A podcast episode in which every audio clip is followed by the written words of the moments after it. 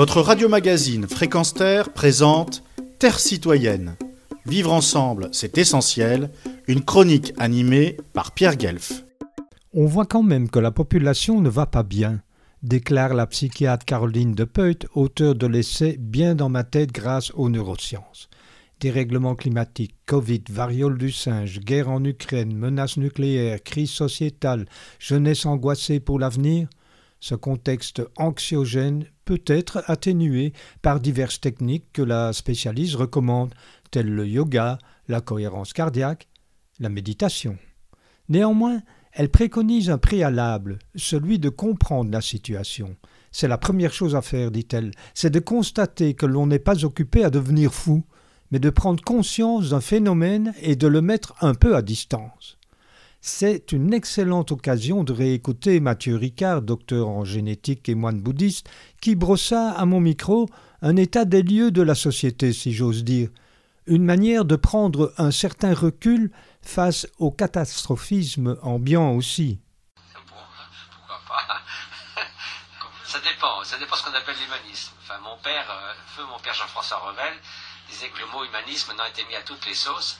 Euh, il y a donc un humanisme restreint, qui est l'humanisme de dire nous sommes les champions de la création.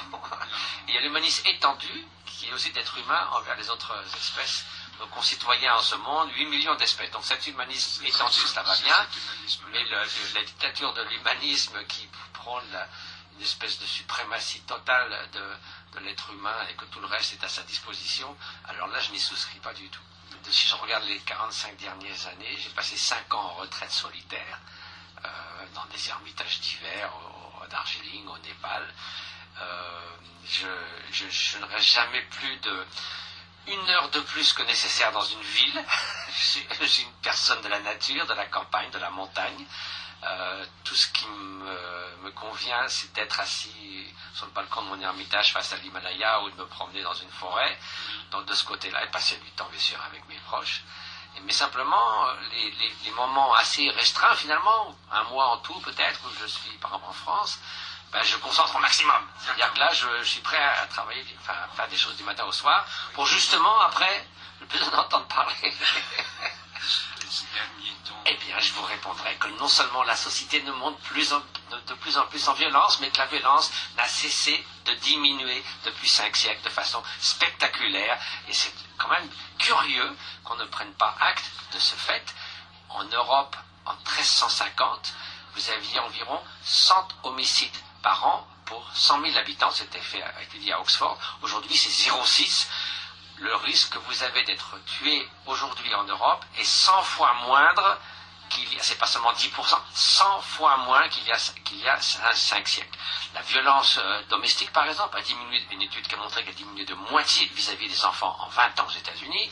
Le nombre de victimes moyennes par conflit dans le monde, il y a deux banques de données qui font ça en Suède, à Uppsala et aux États-Unis, est passé de 30 000 en 1950 à 1500 aujourd'hui. Il y a la il y a Daesh, il y a le Soudan, il y a la guerre entre l'Irak et l'Iran, mais vous prenez tous les conflits du monde réunis, vous divisez par le nombre de victimes, la violence ne cesse de diminuer. C'est dû à l'essor de la démocratie, au libre-échange, au statut des femmes qui quand même s'améliore, à l'éducation.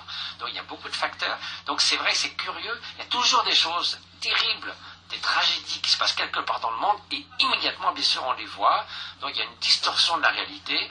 De la même façon qu'un jeune homme ou une jeune femme de 20 ans a vu 40 000 morts violentes à la télévision à l'âge de 20 ans, ça ne correspond pas à la réalité. Parce que c'est beaucoup plus médiatisé obligatoirement qu'au Moyen Âge. oui, c'est pas seulement ça, c'est que nous sommes naturellement interpellés. L'évolution nous a équipés pour faire face, pour que notre attention soit immédiatement attirée par quelque chose qui est menaçant, qui est aberrant, qui est hors des normes et on oublie la banalité du bien. C'est-à-dire que la plupart du temps, la plupart des 7 milliards d'êtres humains se comportent de façon décente les uns envers les autres. Mais quand il y a un certain nombre qui commettent des actes barbares, évidemment ça attire notre attention, à juste titre, mais on oublie le reste. C'est-à-dire que la plupart du temps, nous sommes des personnes qui se comportent raisonnablement de façon bienveillante ou décente les uns envers les autres. Une toute dernière question. Si vous aviez un message à lancer à l'homme, quel serait-il? L'homme et à la femme, à l'humanité. Homme avec un grand H. Oui, à l'humanité, disons. Eh bien, ça serait que nous sommes déjà des super coopérateurs. Rien ne fonctionnerait dans nos sociétés sans la coopération. Mais que pour faire face aux défis des temps modernes, notamment euh, la précarité au sein de la richesse, euh, les inégalités qui vont croissantes et surtout le grand défi du XXIe siècle, celui de l'environnement, c'est-à-dire de l'avenir des, des générations futures et de la biosphère, eh bien, il nous faut passer à un, à un stade supérieur de coopération. Donc, vive la révolution altruiste. C'est tout ça dont nous avons besoin. Merci beaucoup. Retrouvez et podcastez cette chronique sur notre site fréquenceterre.com.